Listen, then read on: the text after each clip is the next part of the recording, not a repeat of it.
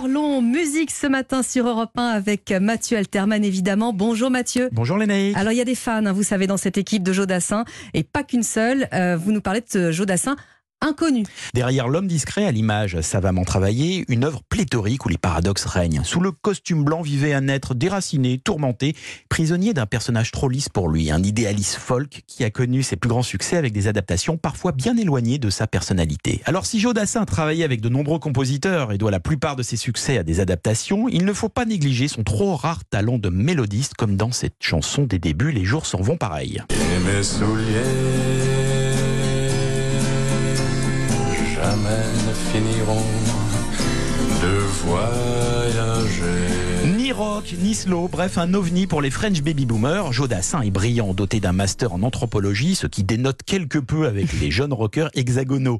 Autre titre composé par lui-même, Le chemin de papa, qui sur un air gay nous parle du macartisme dont fut victime son père, le réalisateur Jules Dassin. Il est long, il est loin ton chemin papa, c'est vraiment Enfin, blues ultime, il compose sa dernière chanson, Le marché opus, en 1979, accompagné par Tony Joe White à la guitare. Et nos vies se sont faites à leur métamorphose. Pas grand-chose. Plus. Il y avait donc un, un- un vrai mal-être hein, derrière les sourires Mathieu. Jodassin avait réussi parfois en chantant des bêtises et s'en voulait aussi de s'être éloigné de ses amours folk et blues. Mais c'était un bourreau de travail qui avait une carrière euh, cachée de songwriter pour d'autres, tel pour France Gall, dont il signa la musique de Bébé Requin. Viens, suis-moi, je connais une route qui au Ou encore Serge Reggiani, pour qui il composa Le Vieux Singe. C'est pas à moi, bonne gens, qu'on apprend à faire la grimace. C'est Et en déconnant, il écrivit la mélodie de Big Bisou, énorme carton pour son copain Carlos en 1977.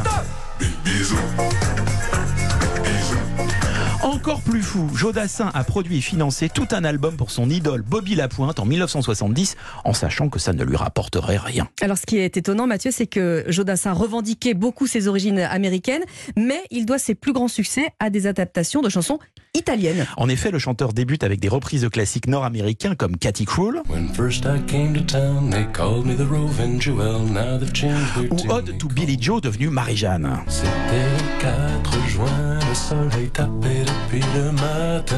Jusqu'en 1967, il répète à son entourage qu'il ne sera jamais une vedette. Puis changement de ton avec Siffler sur la colline, qui est une adaptation de Uno Tranquillo de Ricardo Del Turco et qui s'arrache à 300 000 exemplaires.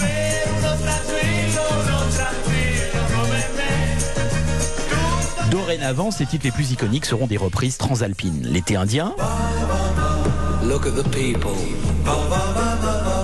running, shouting. le dernier slow et des dizaines d'autres.